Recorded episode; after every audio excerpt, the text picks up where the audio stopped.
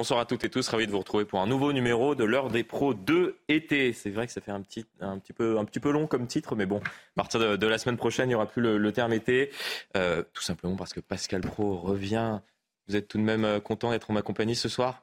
Ça va Très content Bonsoir. Bah Il y a un petit peu moins d'enthousiasme de. Non, si. Allez, j'espère. Ouais.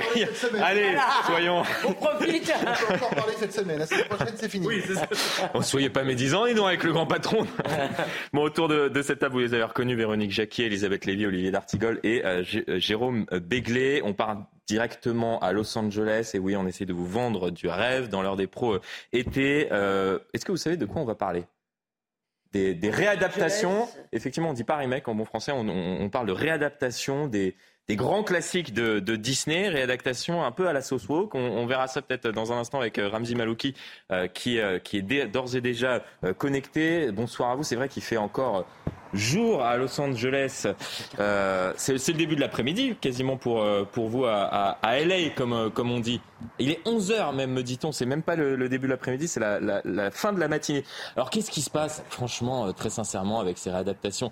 On, parle bien évidemment de la, réadaptation, on en a parlé ce matin, de, de Blanche-Neige, sans nain, sans prince, sans histoire d'amour. Il veut parler de quoi? Il y a une fille quand même la pop.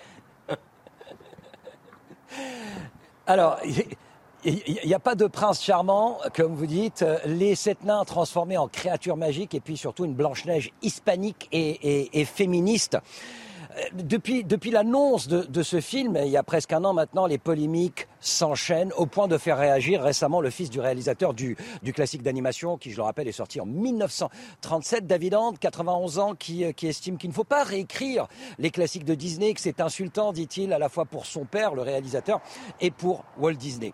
Alors on le sait, hein, depuis maintenant plus de dix ans, Disney puise dans son catalogue d'animation pour tourner des films en prise de vue réelle et essayer d'attirer le public le plus large possible, quitte à réécrire. Tout est dans ce mot, Florian. Réécrire des contes faits que nous connaissons avec euh, une touche, certains diront, walk, on l'a vu récemment avec euh, la petite sirène, une petite sirène afro-américaine qui qui quand même, malgré la polémique, a eu un énorme succès. Disney d'ailleurs qui attend un énorme succès de la part de cette Blanche-Neige latina.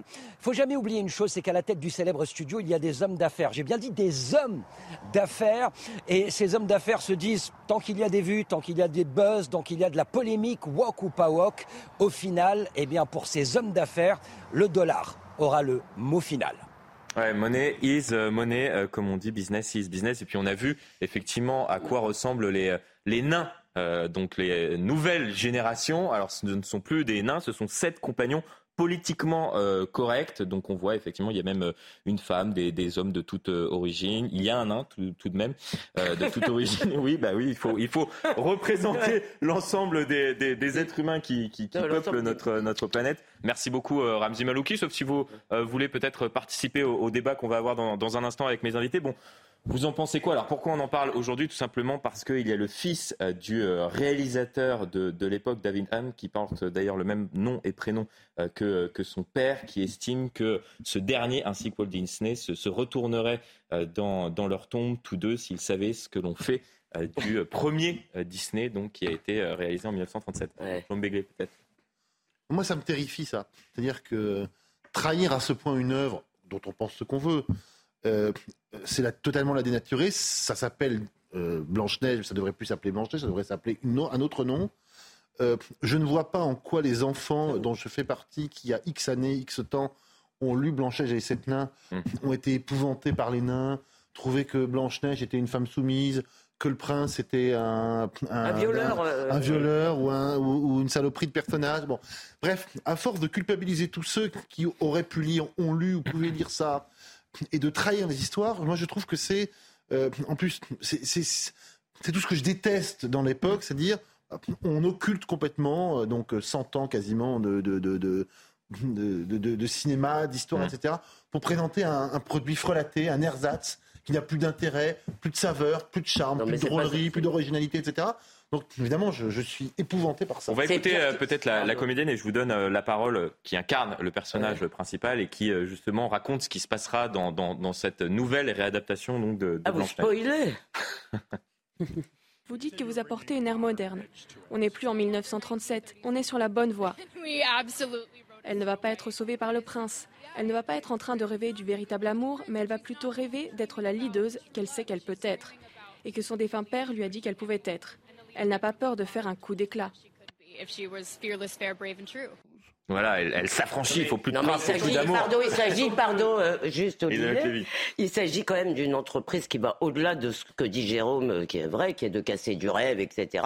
C'est une entreprise de rééducation. Et d'ailleurs, vous avez dit une chose, pardon, fausse, à mon avis, vous avez dit tous les êtres humains sont représentés. Non, non. Toutes les minorités, si vous voulez, qui se euh, euh, qui se partent du Hmm. euh, de la victimisation sont représentées. Ça oui, mais oui, non, les hommes blancs, cisgenres, hétéros, euh, etc. Ça, à mon avis, je crois qu'on les voit pas. Euh, je veux dire, alors je, je dois quand même dire, je dois aux téléspectateurs de dire une vérité, d'accord? J'ai appris, j'ai appris que le prince de Blanche Neige, ce fameux prince qui va disparaître avec Grognon, moi j'aimais bien Oui, Grognon, visiblement, il, il- euh, eh bien, s'appelle Florian. c'est un drame. Moi, ça, me, Donc, ça me touche personnellement. je c'est- dis avant qu'Olivier Donc on a zappé Florian. voilà, il y a, on a zappé Florian, mais on a aussi zappé Grognon, on a zappé Hatchoum, sans doute, parce que Hatchoum était une insulte aux gens enrhumés, je suppose. Tu peux les laisser la parole à Simplé après. Oui, je la laisserai. Mais avant que tu me sautes dessus, j'explique pourquoi je pense là sérieusement que c'est une entreprise de rééducation. Euh, euh, parce qu'il s'agit évidemment d'effacer tous les codes de l'humanité, à commencer par la différence des sexes, mais tous les autres de l'humanité jusque-là. C'est-à-dire la séduction doit disparaître, parce que la séduction, par définition, c'est de la domination, c'est très mal. Donc tout ce qui faisait si vous voulez, l'humanité historique, en quelque sorte, euh, doit disparaître dans ce monde de la post-histoire. On veut nous présenter un nouvel être humain, si vous voulez, et par ailleurs, ça prouve. Moi, je ne sais pas si le roi dollar va y gagner, parce que j'ai quand même le sentiment qu'il y a une soumission, une terreur des grandes boîtes américaines devant les minorités. Olivier D'Artigol, puis, euh, À puis on retournera à, il ne- à Los Angeles. À l'évidence, il ne s'agit plus euh, de Blanche-Neige. À Ah, l'évidence. ça s'appelle toujours Blanche-Neige. oui, hein. C'est autre euh, C'est autre chose. Hmm. Donc, on a toujours la possibilité, la liberté d'aller voir l'œuvre de Hmm. 37, d'en avoir l'émotion initiale, de faire découvrir cette histoire aux jeunes générations. Euh, et là, ce qui est proposé, présenté, ça n'est plus Blanche-Neige, puisqu'il n'y a plus euh, les nains, il n'y a plus euh, l'histoire d'amour, il n'y a plus le baiser, donc sûrement, qui réveille la princesse, il n'y a plus la pomme. Hmm. Mais euh, moi, je ne veux pas préjuger de ce qui va être euh, présenté.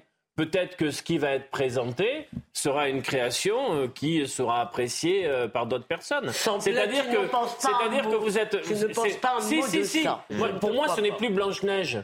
Bon, à partir du moment où ça n'est plus Blanche Neige. oui, sauf oui, ça qu'on s'appelle- nous explique que c'est Blanche-Neige, c'est ça le problème, peut-être ça un s'appelle peu ça le Blanche-Neige. problème. Comme On peut inventer d'autres histoires. Heureusement, mais on aimerait qu'Hollywood invente Des- limite d'autres histoires. des œuvres ont toujours été plus ou moins réinterprétées tout au long de bah oui, l'histoire. là, je crois que- qu'on que- s'éloigne quand même pas mal que de l'œuvre originale. hein. initiales n'aient disparu. Non, mais Carmen, Ah, Un, peu de calme autour du, plateau, sinon c'est inaudible. Si, je la vois. On retourne euh, juste à, Los Angeles et je vous donne la parole dans un instant, Véronique Jacquet, parce que vous n'êtes pas encore intervenu. Vous souhaitiez euh, réagir, Ramzi Parce que vous nous écoutez depuis, euh, depuis Oui, je le voulais début. euh, un- un- un- absolu- absolument. Alors, bien évidemment, j'écoute depuis le départ, si, si vous voulez. C'est bien, c'est bien d'avoir ce genre de, de débat. D'un côté, vous avez raison. On enlève la pomme, on enlève le prince, on enlève, euh, enfin, je veux dire, ce, n'est plus les nains. Blanche Neige. Maintenant, sachez une chose, c'est que si on revient au livre, celui que- qui a bercé no- no- notre enfance, eh bien, au niveau des nouvelles générations, on en parlait dans, dans- dans l'émission juste avant, avec les tablettes aujourd'hui, avec des, des jeunes, et, et je le dis ici aux États-Unis, puisque nous vivons ici aux États-Unis, qui ne lisent plus, eh bien, eux sont aujourd'hui euh, leur seule vision, c'est la Blanche-Neige qu'on va leur offrir, que Disney va leur offrir. D'un autre côté, ce qui est dangereux, c'est de voir par exemple qu'un spectacle de Blanche-Neige au sein des parcs à thème de Disney, qu'on enlève la scène où euh, le, le prince charmant doit embrasser euh, Blanche-Neige, vous savez, pour la réveiller après avoir euh, mangé cette, cette pomme empoisonnée, soi-disant parce que c'est un baiser non consenti. Et c'est là où, où, quelque part, on va dans une mauvaise direction, parce que ça nous fait rêver le vrai amour. Vous savez, euh, Rachel Zegler, elle l'a dit. Elle a dit, ce n'est pas une histoire sur le vrai amour, c'est une histoire sur une femme qui devient un leader. Dans ce cas-là, on ne le fait pas Blanche-Neige, on fait Jeanne d'Arc. Voilà, bon, tout est dit. Merci beaucoup euh, à vous. Euh, on, aura l'occasion, je pense, d'en reparler lorsque le film sortira. Véronique Jacquier. Oui, pour approfondir ce qui vient d'être dit et pour compléter mes camarades, je crois que c'est quand même grave et inquiétant parce que c'est la disparition de ce qu'on appelle le conte de fées. Et il y a un livre célèbre qui a été écrit dans les années 70, Psychanalyse des contes de fées. Ça veut bien dire ce que ça veut dire. Ça veut dire que ça traite de l'inconscient. Ça veut dire que c'est une façon pour l'enfant de se construire en jugulant des angoisses, en gérant des interdits. Euh, voilà, le, baiser accepté ou non, le baiser souhaité ou non, le baiser désiré ou non. Tout mmh. ça, ça fait partie de la construction psychique euh, de vous et moi. Donc cette, cette relecture du conte de fées est absolument abominable, d'abord parce que c'est un appauvrissement de l'esprit. Secondo, on nous dicte finalement, on nous fourre ce qu'on veut dans le cerveau. Et troisièmement, c'est vraiment prendre la jeunesse et les jeunes pour des imbéciles. C'est-à-dire qu'ils ont besoin par eux-mêmes de faire leurs expériences. Et, elle raconte quoi cette histoire alors de Blanche-Neige? Mais moi, je vais pas au cinéma pour voir une histoire où il n'y a pas d'amour et où il n'y a pas un temps soit peu de transgression et, d'envie de, me faire rêver, de m'apporter quelque chose. J'imagine que est-ce qu'on a des éléments sur l'histoire incroyablement pauvre. Bah, on commence à en avoir. Il n'y a pas de nain, pas de prince, pas d'amour. ça ne veut pas dire ce que cette histoire. Et, et, visiblement, c'est l'émancipation d'une femme qui deviendrait donc ce qui est euh, intéressant, c'est que le point commun quand même de toutes ces entreprises wokistes, c'est de s'attaquer à ce qu'ils appellent les stéréotypes de genre. Et je vous rappelle, et aussi... On va en parler dans un instant, puisqu'on va traverser l'Atlantique. Au nom d'un prétendu féminisme, pardon, mm. je vous rappelle que des gens ont réécrit Carmen mais il faut quand même être cinglé quoi pour réécrire Carmen à la fin de, à la fin de Carmen. Donc Carmen ne doit plus mourir. Je crois même que c'est elle qui tue euh, euh, qui tue. Hein. Donc parce qu'il ne faut pas qu'il y ait un féminicide, ce serait magnifier un féminicide. C'est-à-dire qu'il y a aussi la négation complète de ce qu'est l'art. Hmm. Il y a l'idée qu'entre la carte et le territoire, il n'y a aucun rapport, euh, il n'y a aucune différence, pardon, que le récit c'est la réalité et en conséquence qu'il n'y a jamais de représentation. Et par ailleurs, le point commun, c'est quand même de s'attaquer en permanence à quelque chose qu'il considère comme vraiment affreux. Hmm. C'est disons, l'amour ou la séduction entre hommes et femmes, qui n'est pas la seule, évidemment, mm. et c'est très mm. bien, mais c'est vraiment considéré maintenant comme mm. quelque chose de réactionnaire, en quelque sorte, par tous ces Comme, euh, comme promis, on traverse euh, l'Atlantique. Il y a une autre euh, photo où on parle toujours justement de, la représentation des, des, diversités et, et, et, des populations. par rapport à ce qui, est, ce qui se passe à, à Londres, il y a la mairie de Londres qui a euh, conçu un petit livret pour euh, pouvoir justement euh, montrer l'ensemble de la, diversité donc des, habitants de, de, la capitale britannique. Et vous voyez, ça a fait polémique puisque dans ce petit livret, on voyait cette famille qui marche donc sur, sur les rives de, de la Tamise. On voit le, Parlement au loin et il ne représente, puisque je vous, je vous traduis, doesn't represent Londoners, il ne représente pas ce qu'on appelle de vrais Londoniens. Donc on ne peut pas être de de vrais londoniens si on est une famille comme cela, visiblement, c'est le sans, qui sans diversité ethnique au sein de la famille. C'est la mairie. C'est la mairie. la mairie. la mairie qui s'est excusée. La légende de la photo a été ah ajoutée par erreur par un membre du personnel. Elle ne reflète pas l'opinion du maire ou de euh, la Greater London Authority. Alors, je ne sais pas ce que c'est qu'un londonien type. D'abord, vous allez m'expliquer. Alors, ah ben moi non plus. Hein. Est-ce qu'il faut qu'il y ait un Sikh euh, Est-ce qu'il faut qu'il y ait un Indien Est-ce qu'il faut qu'il y ait un ex-Pakistanais Est-ce qu'il faut qu'il y ait quelqu'un représentant euh, les joyaux du Commonwealth, de l'ancien Commonwealth? Bon, je trouve ça un petit peu étrange comme. Euh, euh, moi, cette famille, elle me va très bien. Enfin, je, je pense qu'on. Bah, pas toutes les, toutes les familles. Il n'y a pas une famille de vrais londoniens typiques. Enfin... Ce qui est interpellant, c'est que le modèle euh, britannique se veut multiculturel. Et hum. là, on voit bien qu'il y a une ségrégation au sein du multiculturalisme. Donc, euh, ça devient quand même sacrément dangereux. Enfin, je sais pas. Hum. Je vous rappelle quand même qu'on dit que dans 50 ans, euh, l'Angleterre, la Grande-Bretagne ne sera plus chrétienne. ça, alors, si on commence avec ce genre de discours, qu'est-ce que ça va être dans 10 hum. ans Qu'est-ce que ça va être dans 20 ans Qui va-t-on représenter? Euh, voilà, mm. je ne sais pas, c'est interpellant. Mais même, s'il y a eu évidemment dans des pubs chez nous où la famille classique, disons, mm. old school, comme disait Michel Onfray, euh, a quasiment disparu. Et alors c'est marrant, très... il y a deux jours, un, lecteur euh, m'a fait parvenir une vidéo de Mélenchon qui doit dater d'il y a une quinzaine d'années dans une radio qui s'appelait mmh. Hit Radio. Et Mélenchon avait cette phrase extraordinaire. Il disait Ah non, mais moi à Paris, j'habite dans le 11e, je ne pourrais pas supporter d'habiter dans le 6e ou dans le 7e parce que je ne pourrais pas supporter, il le dit avec un certain dégoût, d'habiter dans un quartier où il n'y a que des blonds aux yeux bleus. Alors imaginez l'inversion, c'est pour aller dans le sens de ce que dit Véronique, c'est-à-dire que dans le multiculturalisme, il y a toujours une culture qui doit disparaître. Et imaginez que Mélenchon ait dit cette phrase non pas à propos de blonds aux yeux bleus, mais en disant, par exemple, je ne pourrais pas supporter d'habiter dans un quartier où il n'y a que des Arabes ou que des Noirs ou que des Juifs ou que ceci ou que cela. Si vous voulez, les gens seraient devenus dingues et à juste titre. Mm. Si vous voulez. Mais là, et dans le, dans le sixième, il n'y a pas que des blonds aux yeux bleus. Déjà en plus, non, mais pardon, euh, Jérôme, j'aurais dû, le préciser. D'ailleurs, oui, euh, effectivement, vous avez parfaitement euh, raison, mais vous voyez bien ce qu'il veut dire. C'est-à-dire, il veut aller dans des quartiers où la diversité. Mais ça, c'est Mélenchon, c'est-à-dire qu'il part d'un postulat faux et il en fait son raisonnement. vous avez pu Olivier, Olivier. C'est l'idéologie qu'il y a derrière et qui ose le dire. Vous avez déjà pu faire 20 minutes d'émission sans parler de Jean-Luc Mélenchon, donc je trouve que c'était un progrès. mais mais en fait, euh, la, sottise, que, la sottise, la sottise que vous dénoncez, on peut la retrouver ailleurs. Euh, il y a aussi parfois des personnes qui vont voir une, une, photo avec des blacks et des beurs et qui vont dire mais c'est pas la France. Euh, j'ai souvenir des propos de Jean-Marie Le Pen sur l'équipe de France.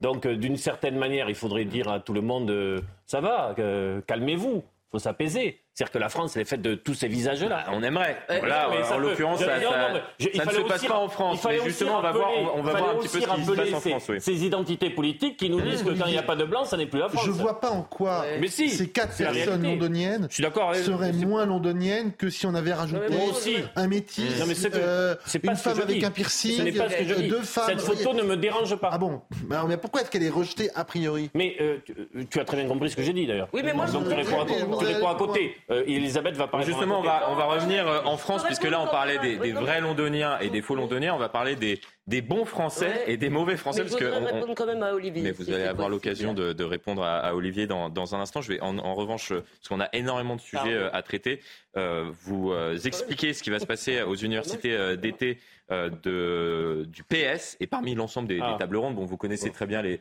Vous, allez à l'ensemble des universités ah, je, ne vais à aucune et il y a dans une ah autre vie, j'allais à toutes les universités. Je connais un peu, oui. Oui. Je sais que, donc là, vous y allez à aucune cette année, mais, plus maintenant. Bah, quand on voit effectivement les tables rondes, euh, la question d'une des tables rondes au Parti socialiste, c'est la France périurbaine est-elle la France des beaufs?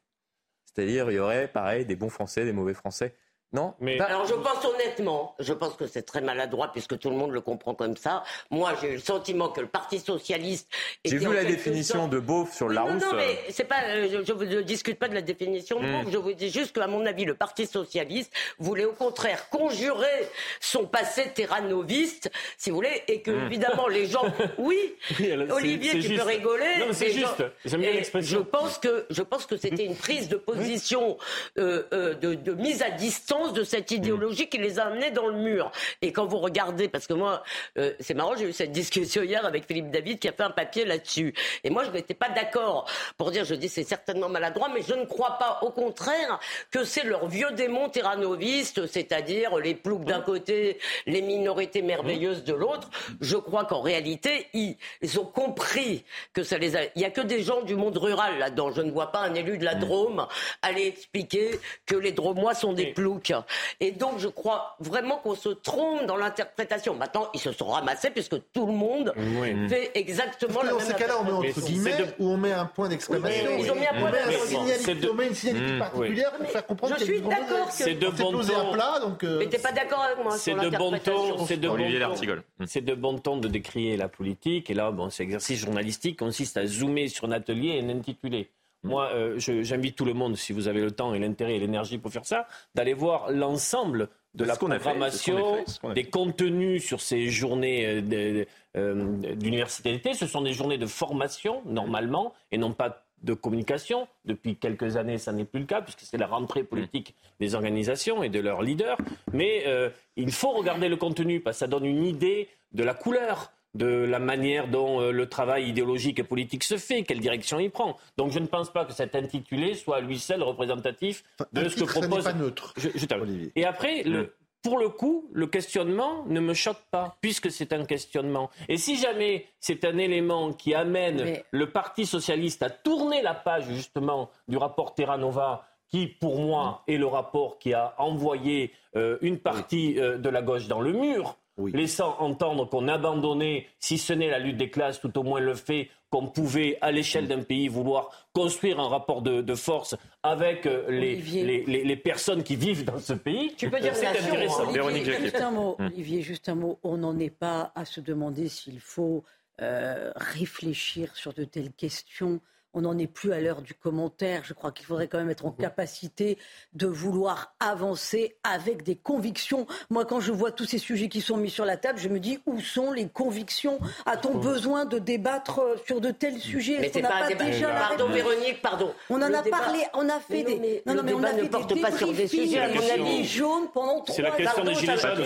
on est toujours là. Mais pardonnez-moi, moi, je pense qu'il n'y a plus beaucoup d'électeurs. Eh ben, je suis pas du tout d'accord parce que pardonnez-moi. Ah bah, je crois qu'ils le savent. Hein, ils sont à moins de 2% moi, Véronique, si j'étais au Parti Socialiste, encore une fois, la formulation est totalement mm. stupide puisque tout le monde la comprend de travers. Mais si j'étais au Parti Socialiste, une des questions que je me poserais, c'est comment reconquérir les classes populaires, rurales, pas rurales. Je, ne suis pas sûr, c'est en, ayant un, tel débat qu'on puisse reconquérir les classes populaires. Mais regardez qui y a dans ce débat, c'est-à-dire c'est une question rhétorique qui, qui a été faite par quelqu'un qui a voulu faire le malin, j'en suis mais convaincu. Bah, parce la que, écoutez, j'ai pas l'habitude de défendre le Parti Socialiste, mais je ne les crois pas c'est stupide, si hmm. vous voulez, pour après, alors que tout le monde a lu lui, tout le monde a entendu parler de la hmm. France périphérique, on a entendu parler hmm. des gilets jaunes, ils sont pas assez stupides, si vous voulez, pour être encore à 2010 Terra Nova. Ça, j'en suis convaincu. Pardonnez-moi, mais c'est un aveu maladroit. Oui, oui, oui, oui, Et en tout cas, il y a bien des personnes qui auront lu cet intitulé avant de le valider. On met des guillemets, on met un point d'interrogation, on explicite. Non, mais c'est la stratégie du buzz permanent. But en blanc euh, brutal, c'est quand même très dévalorisant on a le droit de le comprendre, pas comme vous. Oui, voilà. On marque une très courte respiration et on revient. Garder un petit peu d'énergie. Vous êtes les mêmes à avoir des fois des titres aussi qui vont nous chercher un peu. Euh, très courte respiration, on revient dans un instant. Tout de suite. De retour sur le plateau de l'heure des pros 2 été. On poursuit la discussion dans un instant avec mes invités, mais avant cela, c'est le rappel des principales actualités euh, de ce mardi avec vous, Adrien Spiteri. La CRS 8 sera déployée à Nîmes ce soir. Hier, un enfant de 10 ans est mort. Il a été touché par balle dans une fusillade dans le quartier populaire de Pisevin. Le garçon se trouvait à l'arrière d'un véhicule pris pour cible aux alentours de 23h30. Selon la procureure de Nîmes, il s'agit d'une victime collatérale du trafic de stupéfiants. La vague de chaleur se poursuit en France. 15 autres départements sont placés en vigilance rouge, soit 19 au total. Face à cette chaleur, les mesures préventives se multiplient. À Bourg-en-Valence, par exemple, vous le voyez à l'image, la municipalité livre des bouteilles d'eau fraîche à ses agents en extérieur. Et puis les fortes chaleurs touchent aussi la Grèce où une nouvelle vague d'incendies fait des ravages. Près de 20 victimes sont à déplorer en deux jours. Au nord-ouest d'Athènes, par exemple, les autorités ont ordonné l'évacuation du quartier d'Ano Liosia où les flammes s'approchent dangereusement des habitations. Toujours en ma compagnie, Véronique Jacquier, Elisabeth Lévy, Olivier D'Artigol et Jérôme Béglé. On poursuit la discussion avec justement ce qui s'est passé euh, à Nîmes. Je ne sais pas si vous avez euh, suivi ce, drame. Un enfant de 10 ans qui est mort hier soir dans le quartier de Pisevin sous fond de trafic de drogue. Le garçon se trouvait à l'arrière d'un véhicule qui a été euh, pris pour cible et était accompagné de, son oncle. On entendra dans un instant un, un témoignage, le, témoignage de, son père euh, suite, à, suite à ce drame, alors qu'il circulait dans ce quartier aux alentours de 23h30. Le conducteur, donc son oncle, a été blessé. Un autre enfant de 7 ans, il s'agit de son frère, se trouvant à l'arrière, est sain et sauf. Euh, cette famille est inconnue des services de police. On parle d'une victime collatérale, deux victimes collatérales. On va voir cette séquence qui s'est euh, passée précisément à Nîmes, qui est, qui est juste une séquence qui, qui fait froid dans le dos. On a l'impression d'être sur un théâtre de guerre. Regardez. Toujours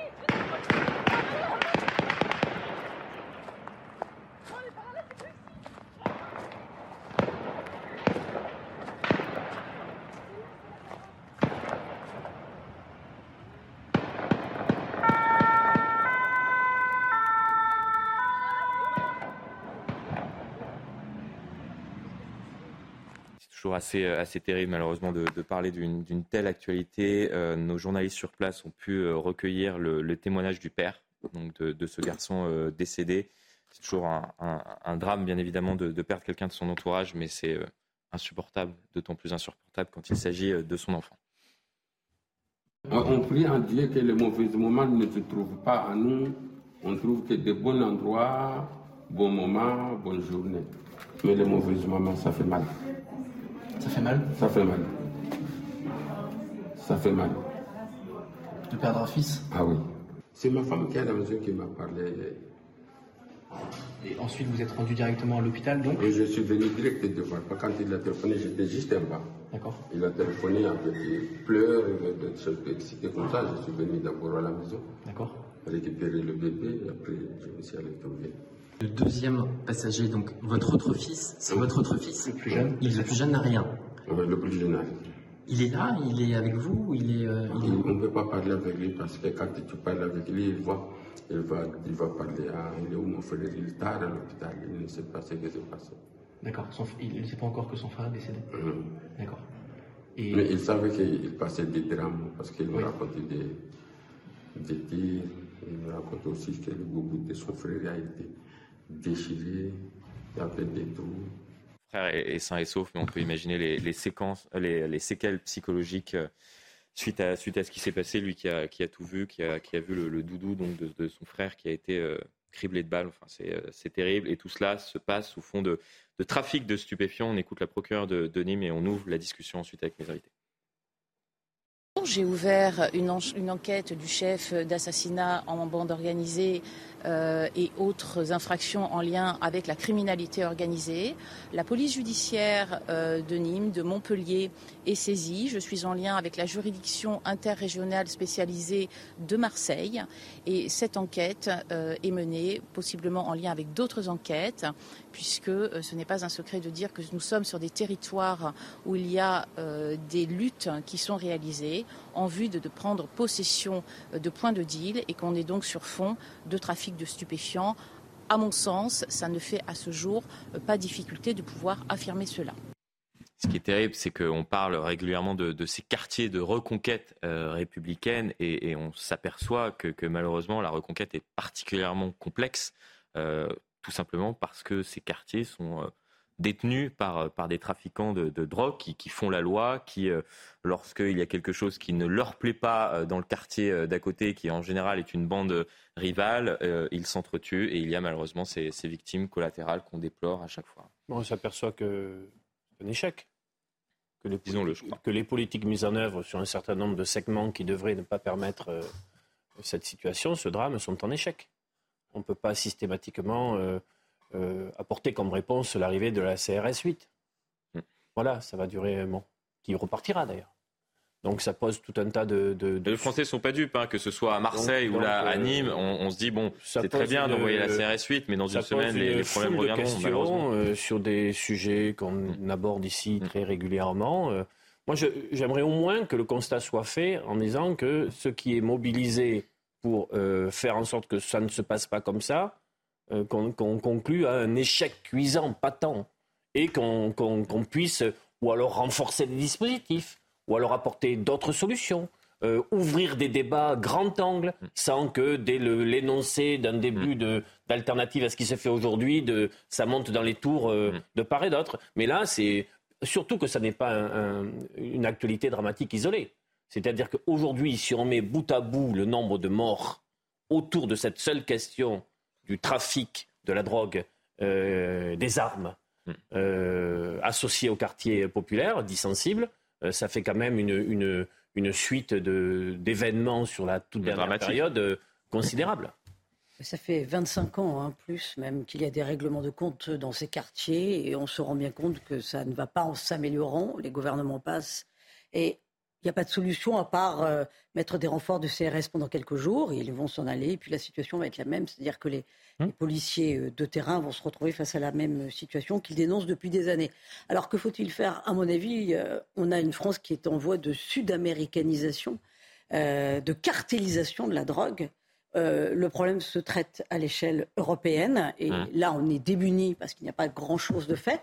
Et puis, à l'échelle même de notre pays, il faut arrêter euh, d'employer des, des mesures de bisounours. Euh, je vais prendre un, un pays comme le Salvador, qui était l'un des pays les Mmh. plus violents du monde. Euh, un président conservateur s'est fait élire il y a 4 ans de cela, un peu plus 4-5 ans. Euh, Qu'a-t-il fait Il a vraiment déclaré la guerre aux gangs. Parce que euh, c'est pire que chez nous. Mais ce qui est en train de se passer à Nîmes, quand on voit qu'un enfant euh, meurt à l'âge de 10 ans, et ce n'est pas la première fois qu'on Mm. commande de tels faits divers, malheureusement, euh, qu'a-t-il fait Ben, Il a changé de logiciel. C'est-à-dire qu'il a vraiment déclaré la guerre à ces trafiquants de drogue. De plusieurs façons. 45 ans de prison. On abandonne toute idée de droit de l'homme, évidemment. Euh, vous n'êtes pas pris en charge en prison par l'État, c'est-à-dire que votre famille doit vous nourrir. Vous n'avez bien entendu pas de téléphone portable, vous n'avez pas de téléphone. Enfin, c'est vraiment un univers carcéral qui s'appelle un enfer. Croyez-moi, en règle générale, ça les fait réfléchir. Le taux de criminalité. Enfin bon. euh, Oui, après, mais- ça, mais ça nous non, honore aussi d'avoir parfois des, euh, bah, oui, des non, conditions euh, pardon. autres On va- que, on va que certains pays bras dans, dans nos croisés, prisons. Non mais excusez-moi, Mais vous pouvez me faut avec des prisons dignes de ce nom. Non, mais avec des prisons dignes de ce nom. Non, mais une fois qu'on a dit ça, on n'a rien dit tout simplement parce que nous ne sommes pas dans un pays où cela se passera. Voilà. Mm. Je veux dire, on peut le dire sur tous les tons. 50 on va pas faire. Pardon, est-ce que je... Merci. On ne va pas faire le Salvador en France, tout simplement parce que nous avons effectivement des institutions. Je pense que nous sommes trop cinglés avec les, les- les droits de la défense, etc. Mais je ne crois pas qu'on. Pardon, je finis. Merci. Donc, ça, c'est la première chose. Euh, la, la deuxième, si vous voulez, c'est que euh, on ne peut pas réfléchir à, cette, à ces affaires de drogue simplement en termes de répression. Je m'explique pourquoi. C'est pas du tout parce que je suis dans la politique de l'excuse ou quoi que ce soit. C'est parce que vous voyez bien, si vous voulez, qu'il y a un phénomène dans notre euh, société qui est la consommation effrayante et de plus en plus grande de puissance psychotrope. Et ça, vous pouvez mettre toute la répression que vous voudrez, vous n'allez pas l'empêcher. Et troisième remarque, sur la question de la France narco-État. On a fait une une là-dessus à causeur, donc on a interrogé beaucoup de gens. Alors, la situation est très inquiétante par l'implantation des cartels, mais ce qui distingue encore la France de pays comme le Mexique ou l'Amérique du Sud, c'est que à ma connaissance, il y a eu quelques policiers, effectivement, qui ont été euh, mouillés dans des, affaires, euh, dans des affaires de drogue. Pas de magistrats. Ce qui caractérise les pays d'Amérique du Sud, c'est que les institutions sont te- tenues au plus haut niveau par les cartels. À ma connaissance, je ne crois pas que les cartels tiennent Emmanuel Macron. Maintenant, si on me démontrait le contraire, j'en serais fort choqué. Mais voilà, c'est pas du tout, vous avez tort. C'est qu'on n'est pas encore, heureusement, arrivé à ce stade. Vous avez Véronique, quand même, Vous avez raison. Elisabeth. Pardon, vous avez raison, Elisabeth. Mais juste une chose, le Mexique, il y a 30 ans, effectivement, n'en était pas à ce stade-là. Oui, oui, mais j'ai pas dit que vous euh, aviez voilà, tort. Je, je dis que peut-être euh, les mesures sont, que, que je préconise sont trop euh, fortes, mais mérite de faire réfléchir.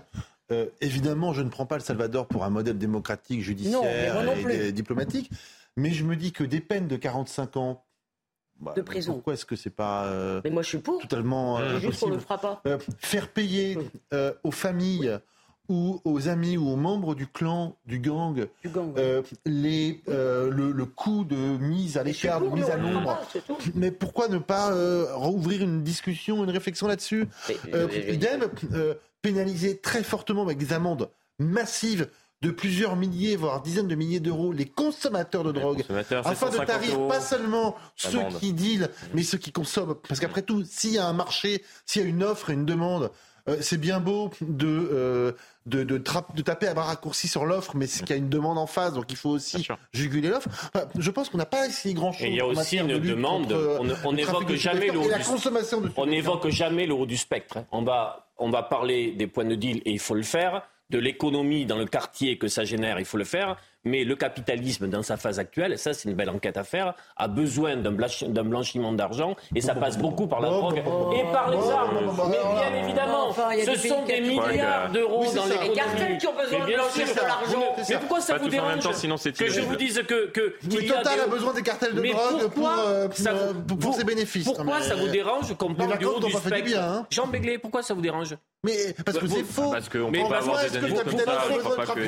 Non mais vous pensez que pas d'argent à comment arrive la drogue euh, Comment arrive la En drogue disant que En les, les trafiquants utilisent effectivement Non le capitalisme enfin, pour, pour vous ça. pensez Mais que c'est le gars en bas de l'immeuble qui est à la tête du réseau Mais vous, vous connaissez pas les grands réseaux internationaux dans d'autres pays. Mais, renseignez-vous, c'est intéressant. Mais c'est pas sur les grands réseaux internationaux de, production et de. Mais vous pouvez souffler, hein. Vous pouvez souffler. Mais je le dis, il y a des réseaux internationaux de production et de distribution de la drogue. C'est factuel. Évidemment, c'est même dans le Mais savoir, savoir qu'il faudra bien un jour s'attaquer à ce niveau-là pour assécher. Mais personne n'a personne n'a nié qu'il y avait des réseaux. C'est ce qu'on parle des C'est ce qu'on dit depuis, depuis, depuis, depuis, le début. Tout à l'heure, on parle des réseaux. Simplement, oui, pardon. Ce sont les cartels qui ont besoin de blanchir de l'argent, c'est pas Total. Bah oui, c'est que. Mais j'ai pas parlé de Total. Non, mais t'as parlé du capitalisme. Oui. Euh, ah, mais c'est un, exemple parmi tant d'autres. Voilà. le capitalisme C'est ce mot qui vous a dérangé. La seule chose, c'est qu'effectivement, il y a de l'économie illégale, des gens qui veulent gagner de l'argent de façon illégale, ce qui génère de la violence, qui ne paye pas d'impôts, qui échappe précisément à toutes les règles du capitalisme. On va faire un petit point. On va avancer. On a énormément de sujets sur la rentrée. Gabriel Attal, le nouveau ministre de l'Éducation nationale, a fait un point notamment sur la réouverture des écoles qui ont été euh, incendiées euh, durant, euh, durant les émeutes. Il y a quasiment plus de, plus de 200 établissements qui ont été saccagés ou, incendiés. Il y a une partie des élèves qui ne pourront retrouver leur école à la rentrée. 650 enfants. Écoutez le ministre de l'Éducation nationale. C'est un enjeu et je pense une garantie très concrète pour les familles. Si on prend les euh, cinq établissements qui ne peuvent pas rouvrir, c'est autour de 650 élèves, 650 familles qui sont euh, concernées. Donc c'est un enjeu très concret pour ces familles, mais je crois plus largement que c'est un enjeu majeur pour la nation tout entière. Parce que l'école, c'est l'âme de la République. Quand l'école est euh, touchée, frappée, dégradée, c'est un coup qui est porté à la République. Et je pense que ce que nous devons aux Français, c'est de montrer que l'école se tient debout, fière, toujours en capacité de s'adapter grâce au trésor de mobilisation, de réactivité, d'inventivité de ses personnels, d'accueillir tous les enfants euh, de notre pays. Moi, ça m'a fait penser à, cette séquence qu'on a longuement euh, commentée euh, justement durant les, émeutes où il y a une habitante d'un quartier qui dit s'il vous plaît, s'il vous plaît, ne vous en prenez pas à l'école. On la regarde et, et on poursuit la discussion. ils ont cassé l'école.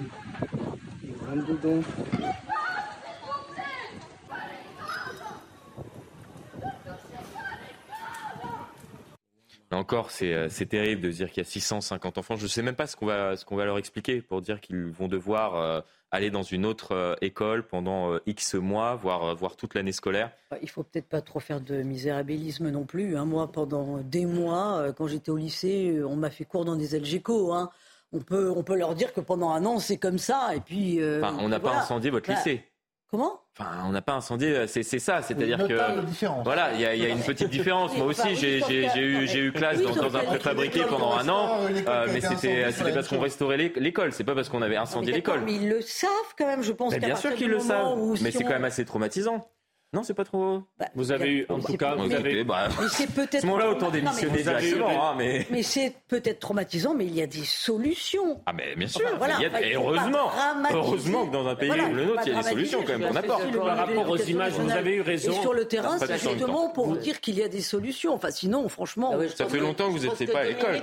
Euh, Véronique, pardon, a raison. C'est-à-dire que le problème n'est pas, si vous voulez, le, traumatisme qui sera subi par 600 membres qui vont devoir changer d'école. Ou... Bon, c'est embêtant, c'est désagréable. Le problème, c'est que des gens aient brûlé ces écoles. Voilà. Non, le problème, il n'est pas, si vous voulez, donc, euh, il faut Allez dire ça aux parents qui vont peut-être faire 25 km pour amener leur enfant parce que l'école. Enfin, je suis désolé, mais... de ne pas être d'accord avec vous. Je trouve qu'il ne. Mais moi, moi, parce que très souvent, on, oublie qu'il y a, y a des familles qui, qui vivent dans des, des, des, villages éloignés de tout. Je pense qu'il ne faut pas.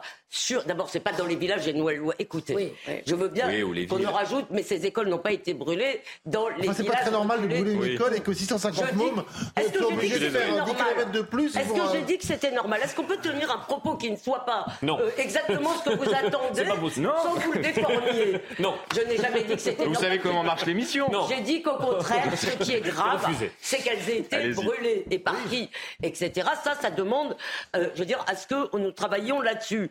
Maintenant, si vous voulez, faire. Je trouve que Véronique a une réaction saine, si vous voulez, qui est, on est, je veux dire, l'être humain est quand même adaptable à un changement d'école. Bien évidemment qu'ils vont s'adapter, bien évidemment. je suis d'accord avec ce qui vient d'être dit. Reste, Anthony, reste, reste, reste, que le fait que l'école d'un gamin, des familles ait été brûlée, ça reste quelque chose d'une ultra-violence. Et ce que vous avez montré en termes de vidéos, c'est l'une des vidéos importantes aussi de ces mm. émeutes de montrer que ces populations-là sont les premières victimes et que quand une école part en fumée, ben, c'est un drame pour le quartier. Première chose. Deuxième chose, concernant Gabriel Attal, je vois la séquence communication qui a démarré. Il, interviendra auprès des recteurs dans quelques jours.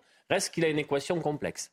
Parce qu'il y a aussi la question de savoir s'il y aura un, enseignant devant, devant chaque élève et devant chaque classe. Ce qui est une promesse de, d'il y a quelques années qui n'a jamais été euh, traduite en acte. Il en manquait 3000. Il, il, a, il a, il a d'autres sujets que je ne développe pas ici, on aura l'occasion de les mm. traiter sur la rentrée scolaire, qui font qu'il euh, il a voulu ce, ce, poste, il semblerait. Euh, mais là, il est devant véritablement un rendez-vous important pour lui sur la rentrée, sur deux ou trois sujets où il ne faudra pas uniquement de la communication et du discours. Jérôme puis on écoutera Nicolas Sarkozy dans un instant. Depuis 20 ans, 15 ans, on dit toujours, les ministres de l'Éducation nationale, vont être confrontés à une terrible rentrée. Bon, euh, c'est moins pire euh, ou pas mieux que les années précédentes. Il ne faut pas non plus en faire euh, le, juge de paix absolu de ce, que, mm. de ce ministre qui vient d'être qui vient d'être nommé. Après, ce qu'on sait quand même, c'est que les profs sont mal payés, mm. mal soutenus mm. par leur hiérarchie confère le drame des drames à faire pâtis, mais il y a des petites mini à faire pâtis tous les jours dans tous les rectorats de France. Euh, troisièmement, c'est un métier qui est en totale euh, déperdition de valeur. C'est-à-dire qu'il y a encore 40 ans, être prof, être instituteur, vous placez dans une ville ou dans un village parmi euh, les, gens de valeur, parmi les, parmi les notables.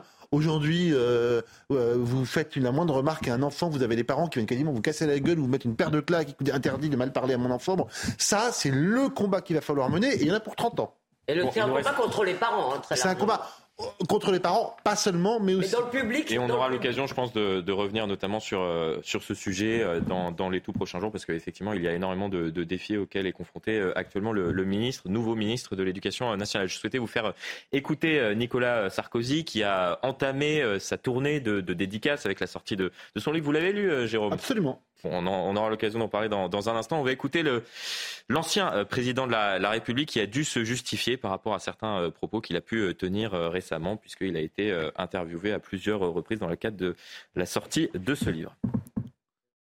L'un des problèmes de notre démocratie, c'est la véritable impossibilité de réfléchir et de débattre sans s'insulter. C'est ce qui compte. Après, Chacun peut avoir son opinion, et je ne prétends pas que mon opinion est la seule intéressante. Mais ce qui est accablant, c'est de voir sur tant de sujets les postures prendre plus d'importance que la réflexion. Oui, effectivement, ce qu'il dit, on titre euh, impossible de débattre sans s'insulter. Il déplore le fait qu'aujourd'hui, on ne puisse plus débattre sans, s'insulter. Nous, on s'insulte pas ici. Et on débat. Ah, ça vous fait sourire, Olivier D'Artigol. C'est la Bah oui, bah heureusement. Et on n'est pas tous d'accord, je crois qu'on l'a vu depuis le début de l'émission. France est un peuple politique et, et avec euh, querelleur. Mais moi, je lirai. Je vois, il faut pas. Bon, Personne sans, sans personne parle de son calendrier judiciaire en évoquant ce livre. Moi, je lirai le, second euh, opus, hein. le second opus de Nicolas Sarkozy parce que c'est une expérience. Il parle des années donc 2009-2011, euh, élyséenne, euh, avec un art du portrait qu'on avait un peu deviné sur le premier sur le premier livre. Donc moi, je le lirai il paraît que l'écriture est fluide. Vous parlez, très bien, la livre, vous n'avez pas lu. Hein. J'ai vu, non, j'ai vous avez été briefé. On va, on va, on va quand même avouer ce qui s'est passé à notre cher téléspectateur, parce qu'on en a parlé juste avant le début de l'émission. le lire, mais j'ai vu euh, que euh, euh, Jean Begley l'a sorti de son cartable et j'ai vu que c'était un sérieux pavé, donc je sais, il va falloir s'organiser. Parce que Jérôme Begley, lui, il a lu. Véronique Jacquet, puis Jérôme. Oui, non, mais euh, Nicolas Sarkozy a raison quand il parle de l'hystérisation maintenant des débats, enfin, ah en permanence euh, là-dedans. Il a une énergie intacte. et il écrit le deuxième tome euh, hum. de, ses mémoires. Parce qu'il y a un homme qui a une telle énergie qu'effectivement, on sait qu'il ne va pas revenir en politique parce qu'il ferme constamment la porte. Mm. Mais comme beaucoup d'hommes politiques, on sent quand même que euh, il est toujours, euh, toujours un pied dedans. Tigre ne dehors, jamais végétarien. défend. Cela dit, attention, Oui, c'est bon. moi je lirai l'ouvrage, mais je n'oublie pas qu'il s'est fait battre euh, à la primaire de la droite en 2016, qui est arrivé troisième. C'était pas tellement flatteur vu son beau palmarès politique par ailleurs. Euh, et puis quand même, euh, il a trahi, euh, il a trahi, trahi les LR en appelant à voter Emmanuel Ah, Macron. Fillon l'avait bien on placé. ne soutenons pas Valérie Pécresse. bon, Jérôme. Jérôme, Jérôme, en Ouais, 20 on secondes, il nous reste 20 va- secondes. Soyez disciplinés, c'est la fin de l'émission. C'est la fin de l'émission, il nous reste 20 secondes. Permettez-moi de parler de du livre que je suis le seul à avoir lu autour de cette table. Alors, s'il a dit, il a fait ce qu'il a fait pour euh, Valérie Pécresse, c'est qu'il dit je l'ai vu à plusieurs reprises, j'ai Oui, parlé vrai, et j'ai compris qu'elle n'avait pas le niveau. Ça ne l'empêche pas, il n'a pas trahi sa famille politique. Il dit dans le livre du bien de Gérald Darmanin, ça n'a échappé à personne, Oui. de Bruno Le Maire, de Laurent Wauquiez, d'Éric Ciotti même. Oui, oui, Donc, euh, euh, on a, pour l'instant, on a centré euh, les extraits que sur. euh, Mm. euh, que sur Darmanin, mais c'est pas ça. Euh, il avait vu, peut-être, on peut le dire, avant tout le monde, que la candidate choisie par les LR était pas forcément à la hauteur et qu'elle finirait pas là. lui faire comprendre plus tôt pendant la campagne à ce moment-là. Il lui Mer- a dit, mais simplement, elle n'a pas voulu l'entendre. Merci Voilà. beaucoup, merci beaucoup. Et effectivement, on aurait pu euh, débattre, continuer de débattre comme cela, sans s'insulter. On s'insulte euh, jamais. On a des opinions euh, différentes autour de, de cette table, et c'est c'est sain justement de, de débattre dans notre pays pendant des heures. euh, je pense. C'est toujours un plaisir de débattre avec vous. grognons Justement. vont partir ensemble. Bon, c'est la fin de cette émission. La formation se poursuit. Euh, Quant à moi, j'aurai le plaisir de vous retrouver pour un nouveau. euh, froid. Vous êtes vraiment pas disciplinés. T'es ce Blanche-Neige, soir. alors. Moi, je suis blanche Pour un, un nouveau numéro de l'heure des pros, ça sera vendredi. Le rendez-vous, le rendez-vous est pris. Allez. Vous êtes indisciplinés ce soir quand même. hein. Allez, l'information se poursuit sur CNews. Très bonne soirée.